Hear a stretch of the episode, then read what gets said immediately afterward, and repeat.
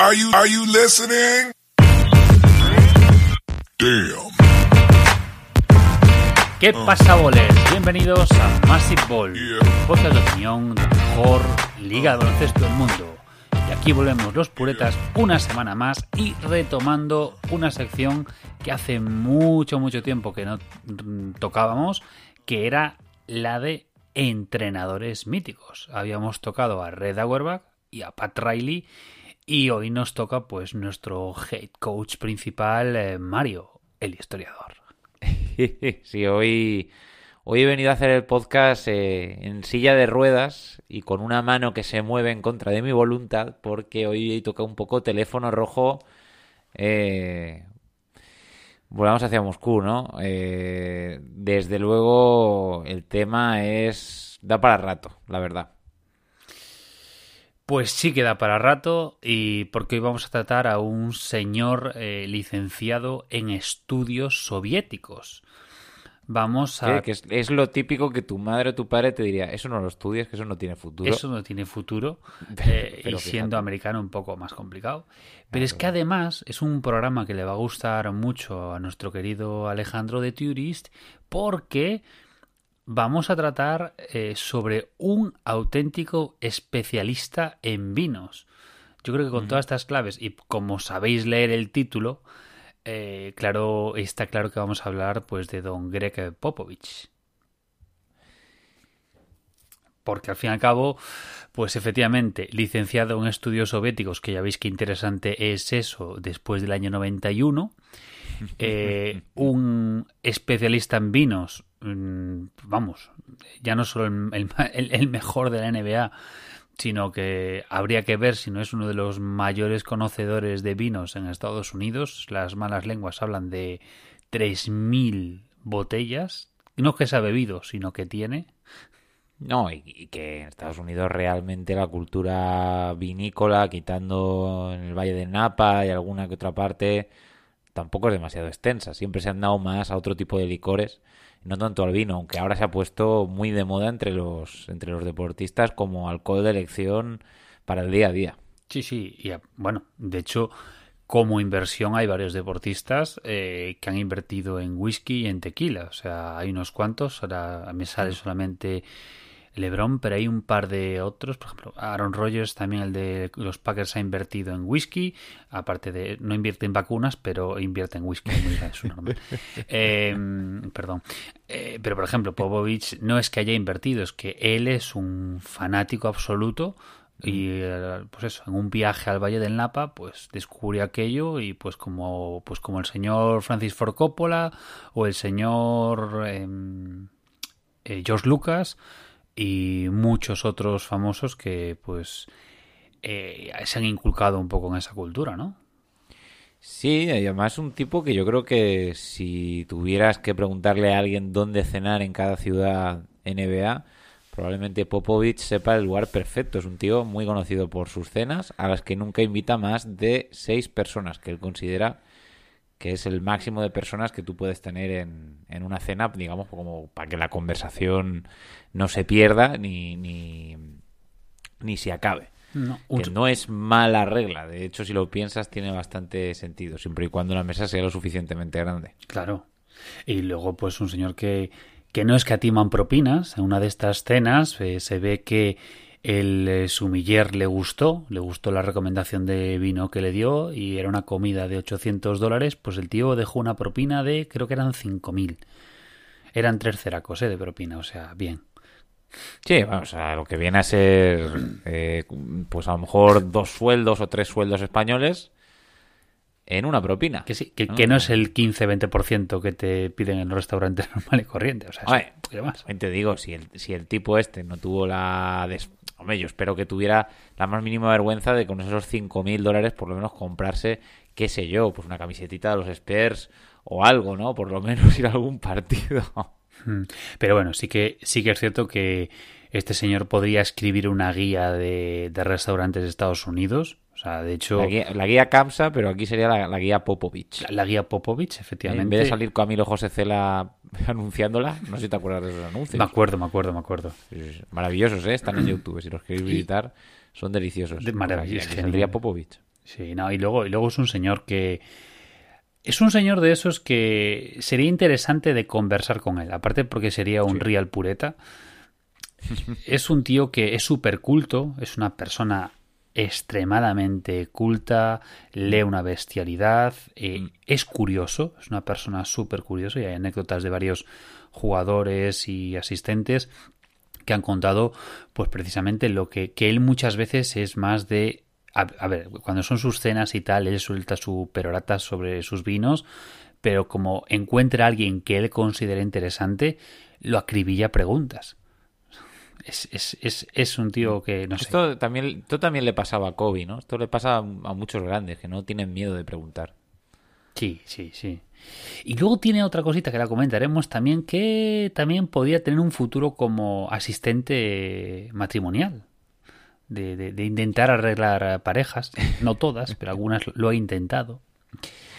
Hombre, a ver, yo no, cre- no creo que haga esto porque no veo yo a Popovich mm, con interés en la política, pero es un tipo que si quisiera postularse como posible candidato, A ver, cuidado, ¿eh? e- es más joven que Biden. Sí, sí, no, o sea, quiero decir, para el puesto de presidente es un tipo jovencito. Hombre, se tendría que cortar el pelo bien y, y tendría que, que jurar a todos que no tiene ninguna relación con Putin, a pesar de sus estudios soviéticos, pero, hombre, cuidado, ¿eh? La verdad es que es un tipo que, Es... que desde luego se le adivina un futuro cuando deje la NBA o, o de estar tranquilamente comiendo, cenando y bebiendo vino, o bueno, de hacer algo a nivel importante cara a su nación, creo yo. Yo, yo creo que lo más importante que debería hacer es escribir esos libros, el de vinos y el de restaurantes, esas guías, Esa guía Kansas, sí. ¿eh? y después que haga lo que le dé la gana. Yo creo que es un tío que ya con su edad puede hacer lo que le dé la gana y con su carrera puede hacer lo que le dé la gana. Y lo estamos poniendo muy bonito, todo muy bueno, cuando realmente la, la imagen que siempre ha mm, que siempre ha sacado es la de Sargento de Hierro, eh, Gruñón. eh, parece Que que, no se- le gustan las entrevistas. que no le gustan las entrevistas, pero luego a mí, por ejemplo, cuando fue de la burbuja, pues eh, ya antes, pero con todo el tema del Black Lives Matter me pareció, vamos, que dio muchísimo ejemplo. Cuando fue del tema de arrodillarse, dijo, o sea, ¿cómo no me voy a arrodillar yo eh, ocho segundos, o, perdón, unos minutos cuando este tío ha estado eh, medio agonizando, tal? No, no, es un tío que, que tiene un pasado fastidiado. eh, al Sí. fin y al cabo, ese, ese apellido, como podemos observar y percibir, no es un apellido, eh, digamos, puramente americano. O sea, claramente. Y hay, hay un trasfondo, yo creo que. No sé. Yo le tenía muchas ganas a la figura de, de Popovich. Muchas. Sí. Me parece un personaje sí. muy curioso. Sí, yo creo que eh, en este programa vamos a aprender un poquito, pues, a lo mejor del Popovich más desconocido, ¿no? De ese Popovich joven, el Popovich de Smallville, ¿no? O sea, es decir, el, antes de convertirse en el superhombre, pues el tío tuvo un pasado y la verdad que, que bastante curioso. Así que no sé, va- Pues vamos a nada, ello, eh, como em, vamos a hacer ya pues este pedazo de resumen de introducción interesante, yo creo que ya es momento de comenzar. Así que cuando las noches se hacen largas y los días pesados, siempre tendrás Massive Ball para pasar un buen rato. Comenzamos. Oh, no, no, no, no, no, ladies and gentlemen. That's not what's on my mind. Not the Jets and the Giants, not even the Cowboys right now, not LSU, Alabama. None of that's on my mind. That's not why I'm sitting here ticked off. You don't do what the hell they did yesterday. You don't do it unless you fired the man.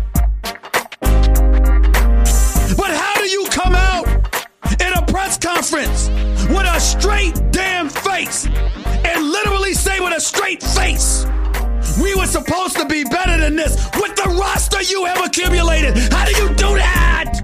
How do you do that? What the hell is going on?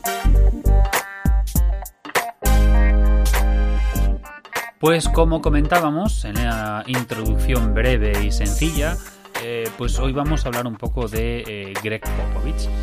Eh, hoy en día tenemos la figura de Greg Popovich como el entrenador de los Spurs, como el entrenador que ha conseguido 15, perdón, 5 anillos en 15 años, el que ha tenido a su equipo 22, 23 años con, ininterrumpidos en playoffs pero o como pues el, el, entrenador que es uno de los entrenadores con más partidos jugados en la NBA. No llega, ni creo que llega Lenny Wilkins, pero es uno de los más eh, veteranos. Y creo que si gana 23 partidos más, ya será el que más Exacto. partidos ha ganado en la NBA, sí. ¿es cierto? Está a 20 más o menos. Eh, Sí, en 26, los sí, está a Spurs ya 22, llevan- pero bueno, depende de cuando escuchen esto, pero vamos, que esta Claro. temporada probablemente lo acabe. De hecho, yo, eh, yo soy él, solo por la risa. Yo empato con Don Nelson, que es el primero. eh, Me retiro. Y me retiro. Porque aparte tiene también su relación con Don Nelson, también fue discípulo de él. En plan, aquí eh, no va a ganar nadie. Aquí, pues yo te empato y hasta luego. Quedamos los dos en el podium y si alguno de los jovencitos quiere igualarlo, pues que gane. Bueno, él tiene un historial de, de que a los amigos los quiere, pero, pero quiere competir, ¿no? Fíjate con Larry Brown en aquellas finales del 2005, eh, cómo, cómo fue la cosa. Y no perdieron la amistad. Hombre, a ver, eh, con Larry Brown eh, fue su maestro, fue su protector, o sea, lo llevó allá por donde fuera y es normal, o sea, eh, y, y es lo de siempre, tú siempre quieres un poco eh, ganar al que ha sido tu, tu maestro, tu mentor, y hombre, es, es lógico y aparte, pues, no sé, es, es incluso pues hasta romántico, ¿no? Pues sí, eh, lo cierto es que Popovich nace, como hemos dicho antes, pues es el, el nombre más o menos ya adivina eh, un pasado un tanto no soviético, pero, pero eslavo, ¿no? Y es nacido de padre serbio y de madre croata en Chicago. Eh, y Popovich, la verdad es que, mm, como quizá hijo de inmigrantes, de alguna manera tiene que probarse a sí mismo más americano que los mismos americanos. Se une a las Fuerzas Armadas bastante joven, eh, durante cinco años, y en estos cinco años se gradúa, como hemos dicho, en estudios soviéticos, opera y monitoriza satélites espías que vigilaban los hilos de misiles de la Unión Soviética, en aquella época, estamos hablando de los años 70, bueno, finales de los 60, principios de los 70, bajo la dirección del Sistema de Organización Espacial y de Misiles. Y también es obviamente miembro del equipo de baloncesto de las Fuerzas Armadas Americanas eh, y hace un tour por distintas partes del mundo en la Europa del Este. Como miembro del All-Star Team Tour de Buena Voluntad de 1972, viaja a ciudades como Moscú, como Kiev, capital de Ucrania, Vilna, capital de Lituania, Tifilis, capital de Georgia. Como jugador llega a ser el máximo anotador del equipo en el 69-70. Y yo creo que en este tour y en este pasado podemos encontrar ya una de esas señas de Popovich que es la capacidad para apreciar lo, lo internacional y la perspectiva amplia para saber que el baloncesto se juega de maneras muy distintas fuera de las fronteras estadounidenses y que hay un baloncesto más allá de, de- de- la cuna donde nació, ¿no? Y que, creo que pocos entrenadores tienen un background tan internacional como el de Popovich, por lo menos gente de su quinta, ¿no? ¿No, te parece? Hombre, eh, sobre todo porque en esa, en esa, o sea, para esa generación eh, América era lo único en el mundo. eh, son esa generación que habla de el mejor país del mundo, la mejor nación del mundo, y que el resto un poco era peste. Y este por el tema de precisamente por la curiosidad, el, el, el- ¿cómo se dice? Me sale el heritage, ¿cómo se llama? Los, los ancestros, en este caso europeos, pues esa, eso infunda en él una, una curiosidad y es no sé me resulta a mí me resultó curioso cuando había investigado ya para sobre él el tema de que estás en las fuerzas armadas fuerza aérea en este caso y te cargas unos estudios de, de estudios soviéticos o sea me parece eh, fascinante si lo, si lo piensas siempre lo puedes argumentar a los superiores diciendo que bueno, que es un poco para conocer al enemigo, ¿no? sí, para, sí sí sí para tener claro, lo, lo- lo raro es que no lo enviaran como agente doble ahí hasta a, a la Unión Soviética.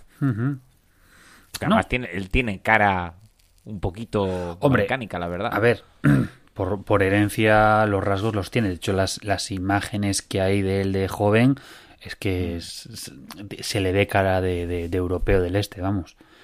Sí, sí. Pero mucho. Eh, de hecho, eh, él, él tuvo la... O sea, se ganó, al final no fue, pero se ganó la invitación para, para participar en, en el preolímpico, digamos, en los entrenamientos previos a los Juegos Olímpicos de Múnich, que sabemos la- lo, lo que fueron a 72, nivel trágico, pero bueno, en el 72, sí.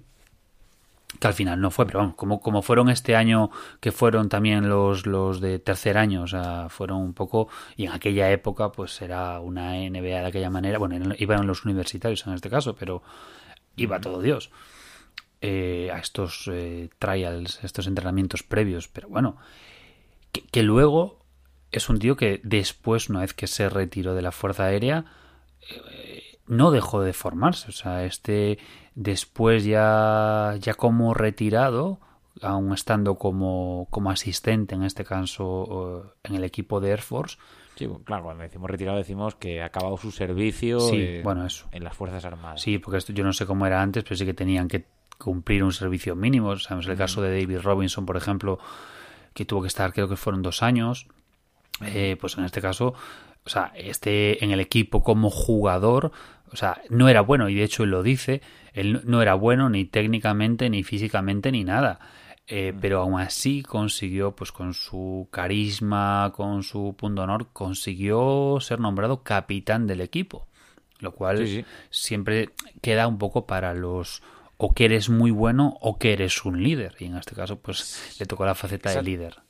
Exactamente, yo apostaría por eso de por eso último, es decir, esa capacidad de, de liderazgo y de impulsar a, al otro de cualquier manera, pero siempre sin que el otro lo acabara cogiéndole manía, porque tiene una habilidad especial para eso, la verdad, este hombre. Pues no es que sea un hombre fuera de la pista es amable, pero dentro de la pista no es que sea un hombre precisamente amable o, o Depende mucha con quién. izquierda a la hora de decir las cosas. Claro, pero es que todo depende con quién. Ahí está un poco eh, en ese, ese carácter, ese, ese ramalazo eh, del carácter más, pues, más balcánico y tal, que ahí le pega ese toque que, que, que- que tiene su... Ton- Ton- Tony Parker, vamos, yo creo que le, le- le dio un repaso al pobre francés que, que lo dejaría fino, ¿sabes? Y- Y, y fíjate, y lo adora. Sí, y, y en cambio, por ejemplo, con, con Kawhi Leonard, con Kawhi Leonard no supo trabajarlo, o sea, no supo, de hecho hay esa, esa imagen, es, bueno, ese vídeo de él que le está prácticamente gritando y agarrándole por la pechera y pues en este caso Kawhi es una persona que no le gusta ese rollo.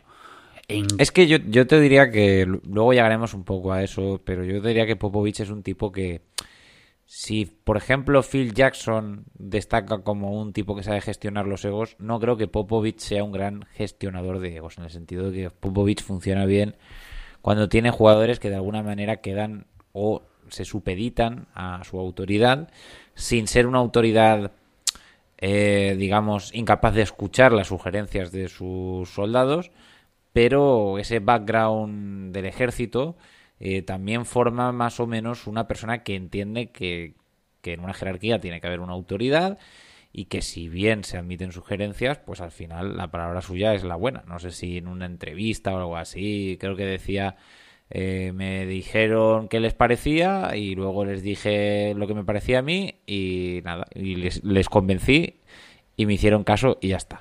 ¿no? Porque eso es un poco... Popovich no lleva bien lo de que te, mm, te lleve la contraria. De hecho, bueno, él con Dennis Rodman prácticamente no se entendieron en ningún momento, aunque no era entrenador, era general manager, pero eh, no se entendieron en ningún momento y creo que fue de los primeros traspasos que hizo. Sí, sí, fue de los primeros fichajes y de los primeros y de los primeros que, que le abrió la puerta para salir. Pero poco lo que comentaba antes con que mmm, digamos que se siguió formando cuando estaba como asistente en Air Force, que fue, digamos su primer trabajo como entrenador. Estamos hablando de los años 70, después de acabar su servicio militar. Él se siguió formando en este caso y se formó, podría ser algo así como eh, lo que sería el antiguo INEF, o sea, Educación Física y Ciencias de- del Deporte, un Sí. poco para entender eh, qué era, mm, que era un poquito el, el tema del deporte, cómo trabajar lo físico y al final pues en su carrera sí que se vio bastante bastante trabajo de, de desarrollo más físico. Y, se lo, y se lo sacó por la Universidad de Denver, cosa que me llamó la atención. No sé si es que sería a distancia o a lo mejor le quedaba cerca no, y porque, estaba en Colorado en aquel momento. Claro, es que la, la, base de la base de Air Force está muy cerquita de Denver. O sea, ah, y mira que tienen su propia universidad. Yo no sé, a lo mejor igual es que la, la en, en, Air Force es cierto que lo único que tienen son movidas de ingeniero, cosas así más militares, pero también tiene Uh -huh. cerquita la de Colorado y tiene cerquita la de Colorado State, pero bueno, a Denver que es la capital, pues yo qué sé, por lo que fuera, pues eh, pues tiraron por ahí, pero es, es por cercanía, ¿eh? simplemente es por por cercanía. Pues el bueno de Popovich, eh, aparte de ser entrenador en el Instituto de Fuerzas Armadas y ayudar a distintos cadetes universitarios, o sea, ayudar a distintos cadetes, luego pasó como asistente en la Air Force de ayudar cadetes universitarios y como asistente de las Fuerzas Armadas eh, llegó a plantearse qué hacía, si tiraba o seguía por este camino de ser entrenador o si trabajaba para la CIA, que es algo que se llegó a plantear. O sea, que lo de aquel rollo del espía doble hacia la Unión Soviética a lo mejor pudo estar más cerca de lo que pensamos, pero lo cierto es que en el 79 hace la maleta y él y su mujer se van a la pequeña universidad de Pomona, una universidad en California, liberal, de apenas 1.400 estudiantes, que le ofrece entrenar al equipo de baloncesto de División 3 y se lo ofrecen porque el otro asistente de Fuerzas Armadas lo rechaza. O sea, él es la segunda elección de una universidad de tercera. Pops convence a su mujer, se encaminan allí, se encuentran con un programa de chavales que son más estudiantes que atletas, que la mayoría están realmente allí por los estudios y lo de eh, jugar al baloncesto es para pasárselo bien. Y eh, en los entrenamientos les pone a correr hasta que vomitan y lloran. De hecho, uno de los jugadores dice como testimonio que se ponían pues eso, cubos de basura alrededor de la pista para que pudieran ir vomitando según iban pasando. Mucha diversión. El pobre Pops en 1980 lleva una sola victoria en la conferencia de California del Sur y se pregunta que qué demonios hace allí. Tiene un programa tan amateur que uno de sus deportistas pide tiempos muertos por su cuenta. El tío flipa cuando, cuando un árbitro le dice tiempo muerto. Te dice, pero si yo no lo he pedido. Dice, no, pero lo ha pedido él. Y se gira y ve a un alumno en plan de, no, es que yo pido los tiempos muertos en este equipo. Y dice, pues ya no. El, el mejor jugador del equipo, según muchos de los que estaban allí, era el entrenador. Según uno de sus asistentes, quien era un profesor de historia llamado Koblik, a quien él contrató, el trabajo de Koblik era impedir que Popovich matase a alguien. Según sus alumnos en Pomona, Popovich era dos personas distintas en la pista y fuera de ella. Fuera les invitaba a casa y su mujer preparaba galletas, pero dentro les hacía esforzarse hasta puntos brutales. Y algunos jugadores dan testimonio de que el vocabulario de Pops era bastante variado. Su equipo era tan malo que llegó a perder contra Caltech, que fue la universidad en la que estudió Einstein, sin ir más lejos. Una universidad que no había ganado un partido en una década. En 10 años esta universidad no había ganado a nadie, era la universidad que todo el mundo sabía que le podía ganar, porque era la universidad de los empollones, y Caltech no volvería a ganar en 31 años. Pero esa noche, esa mágica noche, derrotaron a Popovich y esa es la peor derrota en la vida de Pops. Eso tiene que marcarte, ¿eh? Ni, ni perder un anillo ni leches, o sea, perder como una universidad que lleva O sea, 10 años sin una ganar. y- universidad que hace 10 años que no gana, te Y- gana a ti y luego no vuelve a ganar en 31 años. No, no, no, no, no. O sea, yo creo que él hace una entrevista ahora y dice, mi peor derrota, esa, Sí, contra no, no, Caltech. o sea, él, él creo que hace, no hace mucho, pero le preguntaron, creo que a raíz de que Caltech había vuelto a ganar un partido, entonces se lo recordaron y dijo que a ver cuándo se olvidaba la gente ya de aquel condenado partido. Eh, con el tiempo, reclutamiento y entrenamiento, porque la verdad es que eh, Pop sí llevó, empezó a, a reclutar y tal, el Pomona de Popovich llegó a ganar la conferencia del sur de California, algo que no había pasado en 68 años, con un jugador que rechazó ofertas de División 1 para jugar en Pomona. Y tan importante fue esta victoria para Pops, realmente es su gran primera victoria como entrenador, su gran primer logro, que solo guarda una pelota en su despacho, y esa pelota es la pelota de la final de conferencia que ganó con Pomona, con Ponoma, perdón. Y, record- y recordemos que esta universidad es una universidad de división 3, de la división más baja. Eh, a día de hoy sigue en contacto con sus jugadores y cuando uno de sus jugadores murió joven, el entrenador ayudó a su viuda durante un tiempo. Y cuando uno comenzó a entrenar, lo invitó a los campamentos de los Spurs para que cogiera experiencia. Y si alguna vez coinciden en alguna ciudad, los miembros de aquellos equipos de Pomona eh, aseguran que siempre se junta con ellos. Eh, es una cosa bastante curiosa la de la de Popovich en, Pomona. Estamos hablando de un hombre que no está en ninguna universidad. No es como, yo que sé, Calipari, que por ejemplo coge un programa, el de Boston, si no me equivoco, que era un programa muy perdedor, pero era una universidad de División 1. Popovich coge una, una universidad de División 3 y de esta universidad de División 3 eh, pasa directamente en el año 88 a ser el primer asistente. Bueno, antes ya había sido asistente de manera parcial de Larry Brown para la Universidad de Kansas, pero del 88 al 92 pasa a ser asistente de Larry Brown durante su época como entrenador de los Spurs. Eh, hay que decir que esta este camino hacia, hacia los banquillos de la NBA es extremadamente raro. Es decir, que un, entrenador de la División 3 sin pasar por División 2 o División 1 llegue hasta ese punto, lo que quiere decir es que Larry Brown pues vio algo en, en este hombre, vio esa capacidad, digamos, de sacar lo mejor de sus chavales em, sin que llegasen a odiarle, que le motiva a llevarle a, como asistente a los Spurs, donde curiosamente eh, coincidiría con, con Buford, ¿no? Con el actual GM de los Spurs. Eh, y ahí estarían todos hasta que los echase el dueño de los Spurs. Eh, dos años luego pasó durante un breve tiempo fue asistente de Don Nelson en los Warriors donde conoció a Ivory Johnson que sería su primer gran base y ya en el 94 es contratado por los Spurs como presidente de operaciones tras la compra de los Spurs por, por Peter Holt. Eh, esto es otro paso muy extraño en la NBA en el sentido de que eh, Popovich no deja de ser otra cosa que un asistente, pero eh, debe dejar una impresión muy muy fuerte en los Spurs porque en el 94 le nombran presidente de operaciones. Es un cargo muy importante para darle a un asistente, entre comillas, ¿no? Eh, pero bueno, le nombran presidente de operaciones, responsable de formar el equipo, de cortar y de, y de fichar. Eh, lo, de lo primero que hace es coger a Avery Johnson, que es este base que tanto le había impresionado de los Warriors, y deshacerse de Dennis Rodman, que obviamente era un jugador totalmente contrario a la filosofía de cómo entiende Pops que, que debe de funcionar un ejército, ¿no?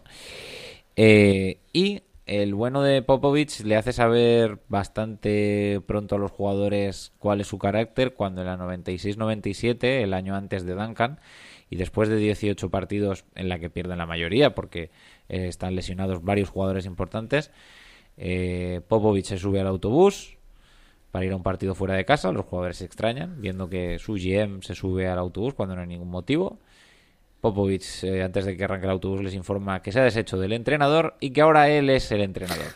Y punto. Y se van para allá. Porque Popovich es así. No, no es un tipo que consulte mucho sus decisiones. Él toma sus decisiones, sean buenas o malas, y eh, pa'lante con ellas. Eh, a mí me parece, yo no sé si habrá otro entrenador en la NBA con un camino tan curioso como el de como el de Popovich, quizá, no sé, quizás Poestra, en el sentido de que pasa de ser un coordinador de, vídeo o un asistente que se encarga del tema del vídeo a ser un entrenador.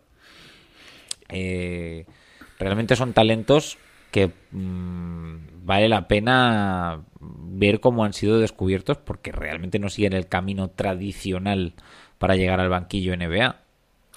No, porque el caso que como tú comentas después es eso, o sea, un coordinador de vídeo, o sea, un tío que edita o sea, edita los vídeos para mostrar al staff o, o, el caso, pues, eh, alguien que venga directamente de la universidad, pero claro, son gente que normalmente pues ha conseguido algo. O sea, bien Billy Donovan o, o, Brad Steven, por, pues eso, tienen sus Final Four a sus espaldas, pero pero que vengan de, de la nada más absoluta no es normal. Siempre el primer paso es asistente, pero asistente de los de la fila de atrás. O sea, tú entras como asistente y estás, digamos, que te dejan poco a poco ir entrando en, en rodaje, ir a los entrenamientos, pero digamos que en el banquillo te sientas en la segunda o en la tercera fila, si te permiten sentarte ahí a pie de campo.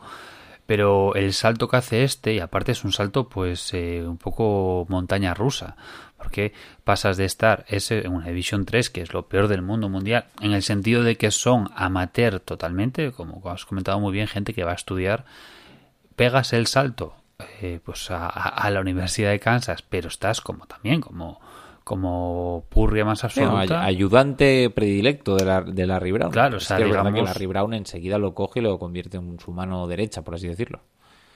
Sí, sí, o sea, crecer al abrigo de Larry Brown, que es, que es algo muy tocho, y entonces es cuando pues pegas el salto, pero como a un puesto de gerencia. Y entonces él, pues, pues, pues porque por su carácter se, se nombra entrenador y es la historia que conocemos hasta el día de hoy.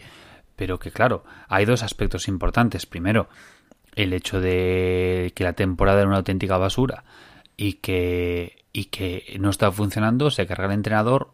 Hacen también que la temporada era tan mala, pues que consiguen llegar a, a, a, lo peor de lo peor y te encuentras con un señor llamado Tim Duncan que te cambia un poco toda la franquicia.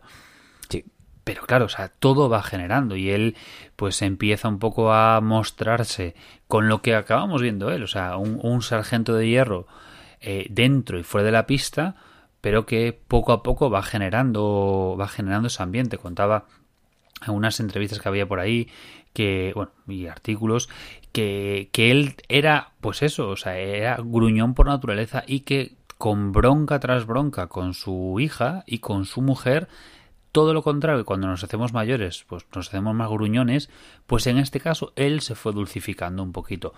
No con la prensa, que sigue siendo como es, pero sí que fue cambiando un poco eso y buscando ser más un generador de buen ambiente, crear ambiente de familia, crear crear eso, crear grupo y Sí, no tanta disciplina castrense, sino más pues oye, un, un, grupo, ¿no? La diferencia entre el 99 y el, y el 2014, sin ir más lejos.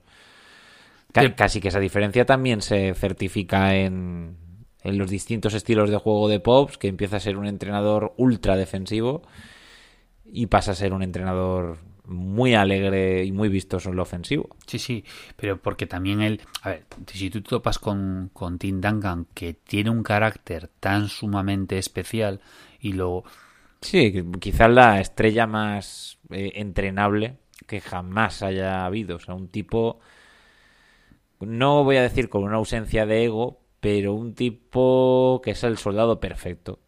Porque da igual lo que le ordenes, él lo va a llevar a cabo. No, no va a haber motines, por así decirlo. Claro, pero tampoco puedes pegarle un grito. O sea, no puedes. No, no, no.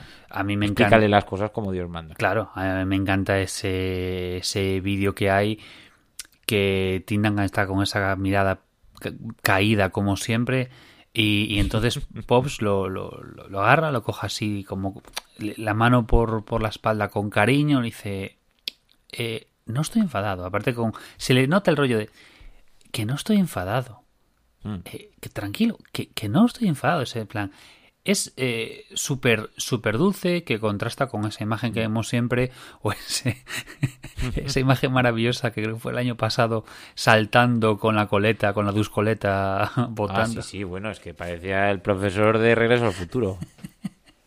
Pero bueno, sí que sí que sí que se ha cambiado esto mucho mm. y por ejemplo, él, él eh, que lo hemos visto cómo ha cambiado, él comentaba en una entrevista hace no demasiado que por ejemplo, él eh, detesta, detesta la evolución que ha tomado la, la, NBA con respecto al triple. Y eso mm. que él ha sabido adaptarse, porque si tú ves los... Hombre, no le ha quedado, o sea, decir... Claro. Por muy cabezón que seas, al final tienes que rendirte ante la evidencia. Bueno, pero hay entrenadores que no, no son capaces de adaptarse. Y si ese señor se ha adaptado... A ver, si se ha adaptado Tibodó...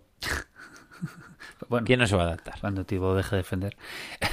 eh, pero sí que le has eh, exigiéndole un poco, pues eso, moviendo en lo que tú comentabas. Pasamos de super defender a hacer un equipo que mueva mucho el balón y que sí que utilice mucho el triple, pero que, pero que no sea la herramienta principal. O sea, ahí Pops en este caso es un complemento.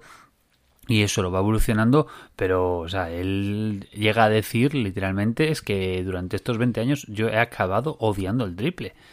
Y, y es... Y eso que él, y eso que él siempre ha sido un amigo de las esquinas, ¿eh? ese, ese triple esquinero era Sí, sí. santo y seña de, de los Spurs. de moverla, moverla, moverla hasta, hasta llevarla a esa esquina. Por, Mm. por eso comparábamos tanto eh, los jazz de la temporada pasada con esos, eh, esos Spurs de, Mm. de, de- de baloncesto casi perfecto, ¿no?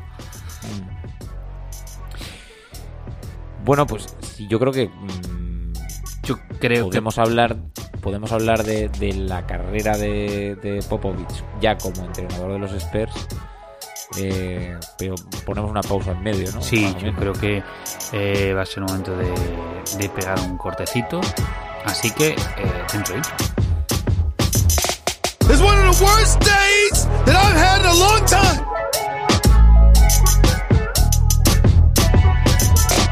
What do the Knicks have? Julius Randle, Wayne Ellington, Alfred Payton, Bobby Portis. If you are not a Knicks fan, you make me sick. It never, ever, ever goes our way. I mean, damn it! Pues continuamos hablando de Greg Popovich en este serial sobre entrenadores. Y después de haber conocido un poco pues eh, su, su, su juventud, su carrera por, por la Fuerza Aérea, sus primeros pasos como asistente y como entrenador. Y ese momento en el que pues eh, después de estar como general manager se carga el entrenador vigente de los Spurs y él se erige como eh, entrenador principal de San Antonio, que bueno, terminan esa temporada como la terminan, salvando un poco la un La poco el honor, eh, pero bueno, tampoco eran mm, ¿cómo? No, digo que salvan un poco la honrilla dentro de lo que cabe al final, pero que, que vamos, que, que en realidad esa temporada es un éxito porque lleva a, a, pues eso, a conseguir su, el jugador franquicia, el mejor jugador de la historia de los Spurs y el mejor a la pivot de la historia, que no está nada mal, ¿no? Hombre, ya es. Entonces, eh, y aparte un chico que venía con un con un hype tremendo. Que venía cua- cuatro años en Wake Forest, ¿no? Yo creo que hizo el ciclo completo, sí. Y aparte, pues eso, o sea, era inversamente proporcional el hype con el que venían eh, con Tim Duncan con su carácter y su asumir ese, ese rol. Y en este caso él supo verlo, eh, poniéndole al lado pues a un señor veterano, también un poco de su cuerda, de, de- del ejército, y pues nada, te juntas a un equipo con, digamos, tres figuras eh, militares, ¿no? Los dos, eh, el comandante barra almirante, porque era, no, perdón, teniente, teniente, era. Teniente Y el- y el almirante Duncan, ¿no? y luego el soldado raso, El soldado raso. que hace todo lo que le digas y no rechista. Sí, no, no, la verdad es que. mm, es que es eso, o sea, es que Tim Duncan es el jugador perfecto para, para el modo que tiene Popovich de entender cómo funciona un equipo. Y eh, curiosamente, en aquel equipo del 99 estaba el padre de Jaren Jackson Jr., Jaren Jackson. Y eh, que no se diga que no había que no habían cabezas locas, porque por ejemplo, yo que sé, estaba Mario Eli, o sea que también era capaz de domar a potros desbocados este hombre. Claro, pero por eso también. A ver, a mí me cabrea mucho, por ejemplo, cuando salió Phil Jackson posterior, o sea, después del, del- de ese anillo de los Spurs, eh, poniendo la etiqueta de asterisco y que a partir de ahí, pues, eh, cosa que no gusta, le ponemos el asterisco. dice, como, como no lo has ganado tú, ¿no? si lo hubieras ganado tú, Claro. ibas a poner asterisco. ¿no? Los cojones, claro. Como, pues eso, eh, que eran menos partidos de lo normal y tal. Bueno, pero eran las normas que se estipularon para esa temporada y es lo que se jugó. Y, y se, se infravalora mucho esa temporada eh, por los dos finalistas y porque, bueno, porque veníamos de, de unas décadas, dos décadas de apabullantes eh, campeones tanto con Lakers como con Celtics como, como, con, como con Bulls y ahora de repente aparecía este verso libre que aparte era un juego totalmente antiestético porque esos Spurs del, del 99 son totalmente Sí. eh, no difíciles de ver, pero a ver, no son un, un equipo de Son Thibodeau. como un estropajo en la cara. O sea. A ver, es, es duro. eh, son duros como un trago de ginebra. O sea, quiero decir, es, es difícil. Pero lo cierto es que era muy efectivo y durante muchos años eso eran los Spurs. Un equipo al que yo me acuerdo que Andrés Montes, por ejemplo, le tenía mucha manía. Porque claro, no tenían nada que ver con la alegría de vivir de a lo mejor de los Lakers o, de otros equipos. Es que, es que generaron, y yo fui uno de ellos, generaron bastante a nivel de adversión precisamente porque era feo. Lo que pasa que luego fue evolucionando el juego y, Hmm. y, y- Popovich fue cambiando un poco el estilo. También tuvo Hmm. cuando le llegó Ginobili que también eso le ayudó a cambiar el juego porque era otro puto verso libre. O sea, Hmm. que hacía un poco en el campo, hacía un poco lo que le daba la gana y entonces tuvo un poco que cambiarlo y, y al final pues es eso, al final es lo que decimos que, que el- yo creo que el mejor baloncesto que hemos visto en la NBA son esos Spurs de del Hombre, es que por poner un ejemplo de lo que eran esos Spurs y por poner otro ejemplo de, de equipo tacañón, ¿no? En las finales de conferencia del 98 se enfrentan los Spurs contra los Utah Jazz. Los resultados son 82-83, 106-109, 64-86, 64, 82-73, 77-87. O sea, durillo, ¿eh? los que hoy por hoy estáis acostumbrados a ver eh, marcadores por encima de los 100 puntos siempre o casi siempre, que sepáis que esto no siempre fue así. Hubo un periodo duro de la NBA donde aquí, vamos, no te digo que en las defensas de Europa ríete tú. No, ya, eh, pero bueno. Luego hay un detalle que a mí me, me fascina, eh, que por ejemplo, em, dentro de todo este, todo este club, eh, en este caso de grandísimos entrenadores, por ejemplo, tenemos pues el estilo más, eh, digamos, que habíamos visto con Pat Riley, que bueno, sí que tenía el rollo Showtime, pero que al fin y al cabo lo que tenía por detrás era un un, una idea Sí, era un, un- un garrulero. Un eh, lo que garrulero. le moraba era Claro. ser un pandillero. que luego teníamos a Phil Jackson con su rollo zen y que, bueno, crear buen rollo y que no pasa nada. El caso de Jerry Sloan, que ese sí que era un verdadero sargento de hierro. O sea, ese Sí, ese también se merece otro episodio. del amigo de. ¿sabes? Del club de Saber y de, y de este, del, del de Portland. O sea, uh, no quieres tenerlo como jefe, ¿eh?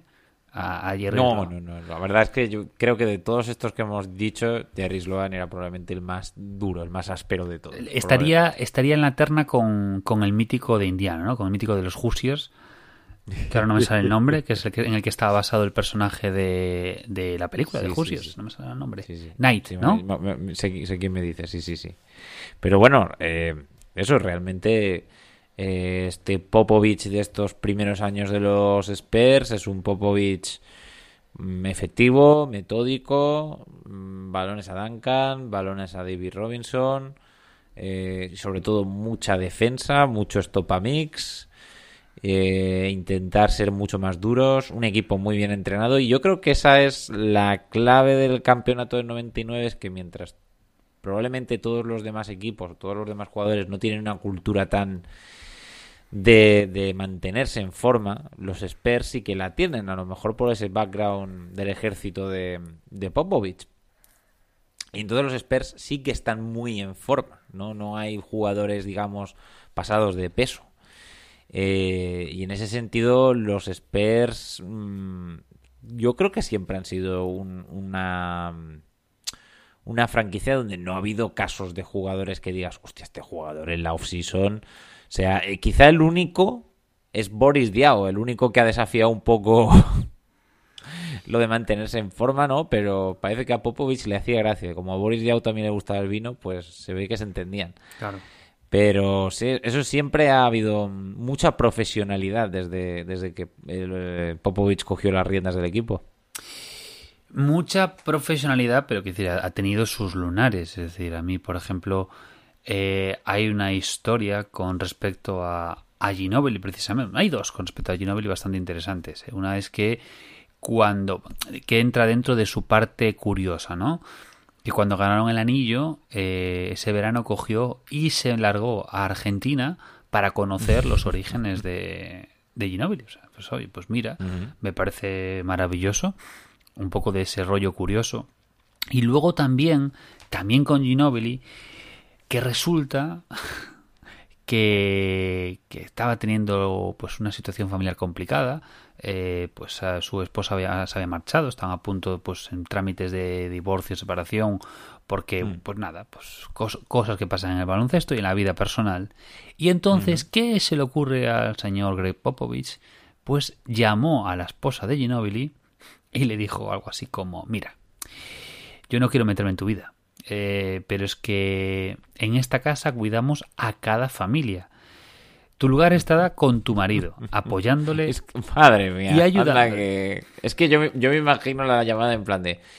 Hola, ¿qué tal? Mira, soy Greg Popovich, soy el entrenador de tu marido. Eh, mire, yo no tengo... Cállate, cállate, cállate, cállate la boca, cállate la boca. Tú lo que tienes que hacer es... Vamos, hoy... Y, y- y le dice, le dice, Popovich, mira, que tienes, que, tienes que volver, hostias". sí, sí, tienes que volver y hablar con él, que, que Mano está sufriendo. Claro, tú imagínate el cabreo que se tuvo que coger la señora Es esta. un poco mafia italiana eso, ¿no? Es un poco de uno de los nuestros. Sí, sí, tal cual, tal cual. Pero, a ver, es cierto que, que ya se cabreó un poco por la intromisión, es lógico, o sea, es su Claro, vida hombre. personal. A mí me hace eso mi jefe y, y- y le estampo el teléfono en la cara, voy a junto de él y le estampo. eh, en mi vida personal no te metes, desgraciado. Eh, pero, pero es cierto que luego, es cierto que volvió y es cierto que Ginobili pues recuperó un poco su mejor nivel. Y en cambio el lunarcillo, porque esto yo lo, lo valoro como rollo de crear ambiente, ¿no? Aunque te metas en la vida de tus, de tus jugadores. Pero por ejemplo con, con Parker no hizo lo mismo. Recordemos ¿Con? que con Tony Parker Con no- Parker, cierto, cierto, porque Parker tuvo aquel lío extramatrimonial. Con, aparte, rompió con- con la Longoria, ¿verdad? Sí, sí, pero es que aparte eh, cuando estaba con la Longoria, que creo que duró ese matrimonio uno o dos años, eh, que tiene Sí, pero cojones. bueno, es que fue sonadísimo, salió muchísimo en prensa rosa, Sí, porque sí. claro, imagínate, la de Mujeres Desesperadas y, y, y este, y pero, Tony Parker, pues, pero claro, o sea, tiene delito ponerle los cuernos a, a, a Eva Longoria, pero bueno. a ver, está mal que yo diga esto, pero Julián, es que es francés. Sí, y ya está, no voy a decir pero, más. pero que lo peor que lo hizo con Brent, con sí, con Brent Barry, sí, sí, uno de los Barry, creo que es, creo que es Brent Barry, que eran compañeros. O sea, es que, es que, es que es maravilloso. Y entonces el desgraciado aquí en este caso de Povich no se le ocurrió el coger a Parker por la pechera y decirle, oye, que te acabas de tirar a la mujer de un compañero, por favor. Mm. Y, y nada, aquí en este caso un poco. Pero sí que es cierto que ahí un poco el tema este es que. A lo mejor fue a la mujer de Brent Barry y le dijo, mira, eh, mira, es que Tony Parker está, está teniendo una temporada muy buena, así que si puedes, por favor, A saber, a saber. que no se entere. Pero, por ejemplo, sí, sí que el tema de, de crear familia y un poco el, el intentar arreglar los entornos familiares y llevarse a los jugadores a su casa o de restaurante, pero sí que hacer estas, estos rollos de crear familia es importante porque él, sus padres se separaron cuando él tenía 10 años.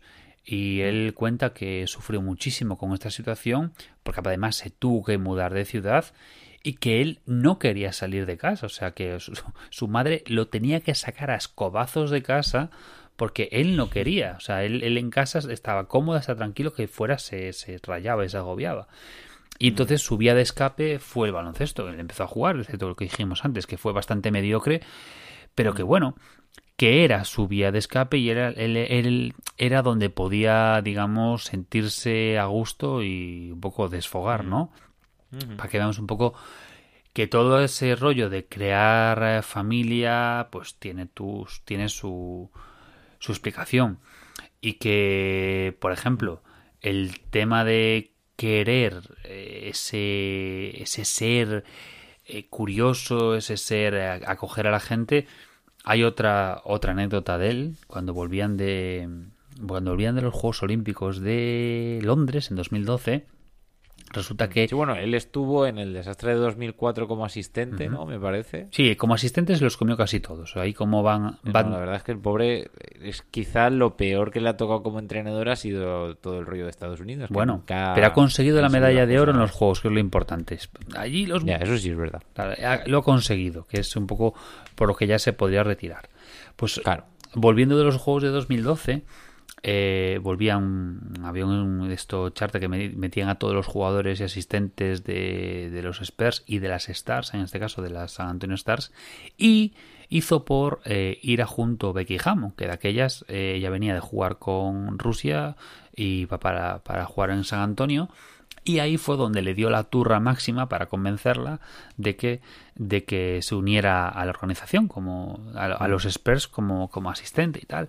Pero es que el tema es que le estuvo dando todo el viaje, todo el viaje la chapa con, claro, de aquella se ya había estado jugando en el CSK. Entonces, que le contara cosas de, de Moscú y de Rusia y cómo era y tal, y preguntando. Que tengo estudios soviéticos, pero claro, es que ya están un poco desfasados. Es que ahora cómo pasa. Y luego además, como también Becky Hammond había estado en España y es otro admirador de España, no solo por el vino, sino también por la cultura, pues ah, mira y tal, y qué tal. Porque, y, diciendo, y la pobre mujer estaría diciendo, a ver, que yo estuve en Rivas, que es una aldea de, de los alrededores de Madrid, que eso es como, como tu En pueblo. Alcobendas, ¿no? O sea... Cuéntame cómo es Pozuelo del Arcón, por el amor de Dios. Si me dijeras que fue después, cuando ya había estado en, en, en Roscasares, pero joder, es que es de la primera etapa, o sea, a ver. Eh, nunca se sabe, yo qué sé, a lo mejor Popovich es un amante de Móstoles, vete a saber. No, no, pero por ejemplo, también lo tiene contado Gasol que cuando, cuando él se fue a San Antonio también, o sea, eh, lo enganchaba por banda para, pues eso, "Ay, que tú que eres español, mira, ¿qué tal el vino? No sé qué, pues yo, mi vino y tal. Y que muy curioso Bueno, pues con el tema de la cultura. Yo si fuera, si hubiera sido Pau Gasol, yo hubiera intentado poner en contacto a, a Popovich y a Serrat. Hubiera necesitado un- una persona intérprete, pero joder, dos entendidos de vino, pero vamos, de primer nivel. Dos entendidos de vino y dos grandes intensos, porque intensos los dos claro, son claro, claro, dos, dos grandes intérpretes cada uno a su manera. Sí. No, pero luego el tema, por ejemplo, de que eh, o sea, este, este señor en su en su en su tiempo libre, o sea, es, es una rata de biblioteca, o sea, eh, devora libros, es un tipo que mm, probablemente hasta lea massiveball.oficial.com porque devora todo tipo de webs de contenido de baloncesto, de contenido de vino, o sea, se lo, se lo come todo, o sea, es, es, es, es muy hardcore este, este tío. Y con el tema de... pa- pasión, pasión por la vida. No sé hasta qué punto quizá la muerte de su esposa, no sé si le habrá afectado a la hora de, de ese ánimo por comerse la vida. Porque la verdad que eso yo creo que es uno de los palos más duros que, que ha tenido como persona, en la pérdida de su mujer, que era su gran ayudante realmente. Eh, pero sí, sí, un tipo que, que siente lujuria por la vida, ¿no? Que diría Iggy Pop. Mm, De hecho, en el 2018, cuando falleció su esposa, eh, todo el mundo pensaba que se iba a retirar en ese momento porque era su, era su asistente principal. O sea, de hecho, todas las decisiones importantes siempre las tomó con ella. O sea, ahí eh, todo lo que era rudo y militar en el trabajo, luego en casa, vamos, o sea, ahí era una pues que, que es un matrimonio digamos al- un poco no al uso de lo que se estilaba en esa época no en esos matrimonios tan tan viejunos no pero por ejemplo él sigue Pero- frecuentando esas eh, esas cenas de restaurante tan con los jugadores y el tema de llevarlos a casa. O sea los invita a su casa él les hace el tour. No sé si no sé quién fue. Uno de los tres, no sé si fue Parker o Ginobili o, o Duncan, me da que mm, Duncan no, eh, que contaban un poco que, que la turra que les daba cuando los llevaba a casa, le enseñaba sus vinos y no sé qué y no sé el abuelo cebolleta. Pero sí, total. Y, y joa, pues una de las cosas que precisamente faltaron y fue que lo que tardó tar- tardaron en generar ambiente en estos últimos Juegos Olímpicos de Tokio fue precisamente eso, el, el hecho de no poder hacer esas cenas y esas reuniones porque era donde es donde él eh, pues genera ese, ese buen ambiente y ese espíritu de familia, ¿no? Sí, exactamente. Y, bueno, y em, por digamos seguir un poquito la cronología del tema, eh, Popovich se destaca como un gran conocedor del talento internacional. De hecho, los Spurs son la primera franquicia que acierta muchísimas veces y que se llena de jugadores internacionales. Eh, y que yo creo que es uno de los principales valedores de los jugadores fuera más allá de, Estados Unidos. En el 99 se draftea a Ginobili, en el 2001 se draftea a Tony Parker como los casos más destacados. Eh, de la victoria del 99 eh, tienen que pasar por la dictadura de los Lakers hasta el año 2003, un año en el que yo sinceramente creo que creo que la gente no es consciente de lo, de lo bien que llega a jugar Duncan ese año creo que no es consciente de lo que supone cargarse a los aquellos Lakers con unos Spurs en los que estaba él, otra gente, no todavía Parker y Johnny Billy no eran quienes eh, iban a ser y un David Robinson ya con los kilómetros muy hechos. O sea, de verdad que, que revisar ese año 2003 porque yo creo que es, es un año antológico para un jugador. Y en el 2005 se enfrenta contra su gran mentor, contra su gran amigo eh, Larry Brown. En el año 2007, pues bueno, tenemos a, a unos Spurs que ya están pegando la vuelta realmente, porque son unos Spurs que ya no es tanto sistema Duncan siempre, ya Tony Parker cada vez es más importante, cada vez em, siguen siendo top 5 en defensa, pero tampoco son tan ásperos como, como antes.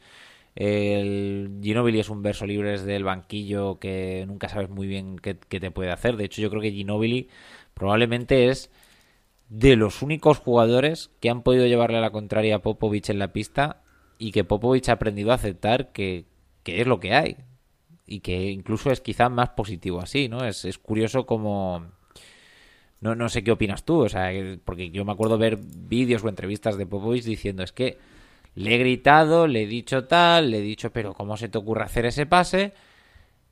Pero es que no me hace caso. Él sale y hace estas locuras y le salen bien, entonces tampoco puedo decirle nada. Y, y finalmente, pues de eso, de 2007 a 2014 hay un gran eh, vacío y parece como que el Big Three se va a ir hundiendo poco a poco en la oscuridad después de ganar 99, 2003, 2005, 2007, después de ganar cuatro títulos en apenas ocho años. Eh, y eh, resulta que consigue en 2014 crear pues probablemente el equipo que mejor ha jugado baloncesto de los últimos 30 años eh, con una colección de jugadores internacionales, con una cultura totalmente contraria a la que llevaban los Spurs al principio, cuando él empezó como entrenador. Ahora son unos Spurs alegres, que se pasan el balón, donde la defensa, bueno, puede ser el décimo en defensa, puede ser decente en defensa y en, y en ataque ser de los mejores. Y yo creo que está poco valorado como... Yo creo que de todos los títulos de los Spurs, quizá el del 2014 es el título más Popovich de todos en el sentido de que ese equipo no yo no creo que con otro entrenador ese equipo gane ese anillo y realmente es curioso que podemos decir que también es el máximo culpable de que en 2013 no se ganara el, eh, el sexto para Duncan porque en 2013 él quita a Duncan esos últimos minutos, lo cual lleva al rebote de Boss y lleva al triple de Ray Allen. Em, quizá el, gran error de, de, Popovich. Hay que señalar algún tipo de error como entrenador. Eso y quizá no llegará a entenderse con Kawhi Leonard. Eh, pero, pero yo creo que eso, que 2014 es para mí la muestra más alta o más grande de, lo que supone como, como entrenador eh, Greg Popovich, que es con una serie de jugadores pues completamente un poco desconocidos entre sí, jugadores internacionales que vienen de sitios muy distintos, con juegos muy distintos, y establecer una rotación de minutos donde nadie tiene más minutos que nadie, donde nadie tira más tiros que nadie, donde cualquiera puede ser la estrella en cualquier momento, donde hay gente mayor y gente y gente joven y todo funciona a las mil maravillas. Yo creo que es por ejemplo, pues por, por ejemplo, yo creo que Phil Jackson nunca llegó a montar un equipo así. Un equipo, no voy a decir sin estrellas, pues me parece exagerado, pero un equipo totalmente coral, realmente. No, no sé cómo no sé cómo ves tú, digamos, la historia de los Spurs, si te parece ese, mm, el punto en el que la ola llegó más alto para Popovich. No, para mí. Para mí ese 13 y 14 para mí es el, lo más, es lo máximo. Eh, lo que pasa que el 2013 pues aún estaba Kawhi era estaba demasiado verde, aunque ya ya despuntaba maneras. De hecho, cuando habíamos hecho la revisión de esa temporada en Twitch lo habíamos destacado precisamente. Y pero lo del 2014 es es, es, eh, fantasía pura, o sea, es la novena sinfonía de Beethoven, o sea, eso es es increíble. Y es y un se ha poco- intentado imitar, ¿eh? Y no se ha conseguido No, no, no, imitar no, nunca igual. los jazz mismamente, o sea, el- el- Y los Hawks y también lo los intentaron. Hawks, o sea, que pero- decir, y, y te diría que hasta cierto punto creo que Kerr toma ciertos apuntes A ver, aquel equipo para sus Warriors. si nos vamos un poco a los a los alumnos aventajados, o sea, y de hecho él siempre lo ha dicho, o sea, su, su alumno aventajado número uno es eh, es Baden-Holzer, que es un poco ha tomado por un lado la parte defensiva eh, como su, su primera espada y luego el triple Sí. también y por Sí. otro lado Steve Kerr Steve Kerr pues es otro otro entrenador que es cierto que también eh, tiene que tener tuvo son paralelos en el sentido de que Claro, es que Kerr tiene a Phil Jackson y tiene a. Y tiene a. A Popovich. O sea que fíjate que, do- que dos Sí, claro. maestros, ¿no? Qué, qué lujo. Exacto, y bebé de ambos y aún por encima pues tiene también la suerte como Popovich de que le caigan en gracia pues pues un señor llamado Steve Curry, Steve Curry y y, y Clay Thompson. Entonces eso ayuda también a que su sistema también carbure.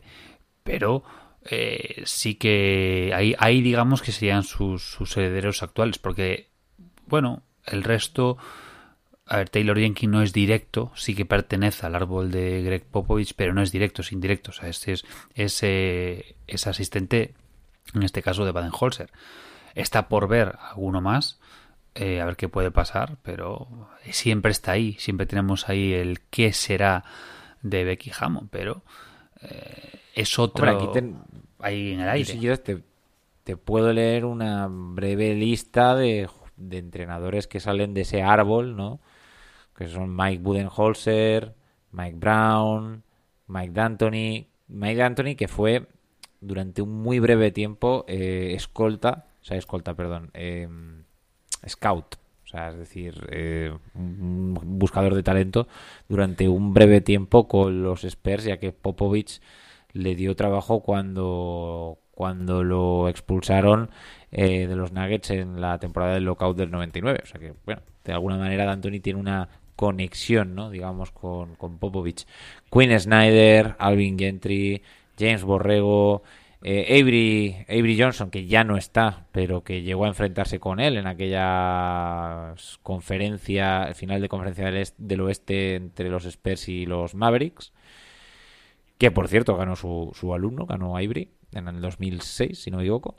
Y luego, pues gente como Steve Kerr, Monty Williams, Doc Rivers, y estos son solo unos, unos pocos. Realmente, eh, probablemente el entrenador, quitando, o sea, quitando el, el- inventor del baloncesto, es probablemente el entrenador que más entrenadores ha generado en la NBA y eh, que siempre ha tenido un ojo para saber la gente que tiene talento para esto del tema de entrenar. O sea que si ha elegido a Jamón, yo creo que, que eso certifica que Jamón, independientemente de cómo le vaya cuando le den su primera oportunidad, tiene que ser una buena entrenadora, porque si no, Popovich no se hubiera fijado en ella. Yo con todo lo que he leído para diferentes artículos de tanto el de Hammond como el de entrenadores y tal, es bastante claro que digamos que es su, es su, su heredera, pero porque él, él ya vio algo co- como jugadora, o sea, ya la vio como jugadora que era una líder nata y que tenía mm, pues eh, que tenía ese algo que pues en este caso a Popovich tanto le, atrae. Eh, si tiene razón o no, pues eh, igual dentro de 10, 20 años lo veremos, pero de momento nos quedamos con un poco la carrera que ha tenido Greg Popovich y yo creo que con esto podemos ir un poco echando el cierre. No sé cómo Pues sí, lo ves. sí, yo, yo- yo creo que está más o menos, no está mal, ¿no? En una hora y pico hemos hecho un buen repaso. Sí, sí, yo pensaba que íbamos a extendernos más. Pero nada, simplemente como datos, pues que eh, está eso a menos de 20 partidos, probablemente cuando esto se escuche, a menos de 20 partidos, menos de 20 victorias, menos de 20 victorias de, de alcanzar a, a Don Nelson, que está en este caso en partidos jugados pues cerca de los 2000 que probablemente los supere. Pues mira su mentor Larry Brown tuvo 2002 partidos Jerry Sloan 2024 y Don Nelson 2000 casi 2400 o sea pues un poco la cosa está bastante cerca ¿no? y y nada no sé si quieres algo más para el cierre No, simplemente decir que para mí el debate de quién es el mejor entrenador de baloncesto de, de la historia, pues Popovich tiene bastantes argumentos. Yo sigo pensando que de alguna manera Phil Jackson por resultados, por gestión de egos, por eh, haber, lo- haberlo hecho con distintos equipos y con distinta gente, quizá está un escaloncito por encima, pero desde luego Popovich eh, pues es una de esas mentes maravillosas de, este deporte. Pues nada, ha sido un gustazo poder hablar un poco de la figura e indagar sobre la figura de, de Popovich. Y, y nada, pues eh, después de todo esto, pues lo de siempre, muchas gracias por apoyar el proyecto, por escuchar y aceptamos los likes en todas partes. Recuerda que aún tenemos el Patreon, patreon.com barra massiveball.com, eh, perdón, patreon.com barra massiveball y recordamos que si sabes leer, massiveballoficial.com, con ahora que tenemos más adiciones, que si Luis, eh, Íñigo, em, Gustavo, Gustavo, también eh, haciendo- y luego los de siempre y, nada. Y bueno, y, acordaos que ahora en Evox podéis, eh, tenéis los programas, digamos, especiales que antes subíamos a Patreon, ahora también los tenéis subidos a Evox y eh, dando un pequeño apoyo, pues eh, podéis acceder a ellos, que son la clase de historia que hago yo, eh, Juventud Divino Tesoro que hace Julián, las fresitas de Tourist y en fin, ya, ya veremos si hay más programas especiales. Y nada más, así que nada, eh, esperemos que haya gustado, pues eh, si podéis eh, darnos un poco de feedback lo agradecemos. Y así que nada, que tengas eh, muy buena semana. Adiós. Are you kidding me? His very first move as the executive was to sign Lamar Odom, who was on crack. Take that for data.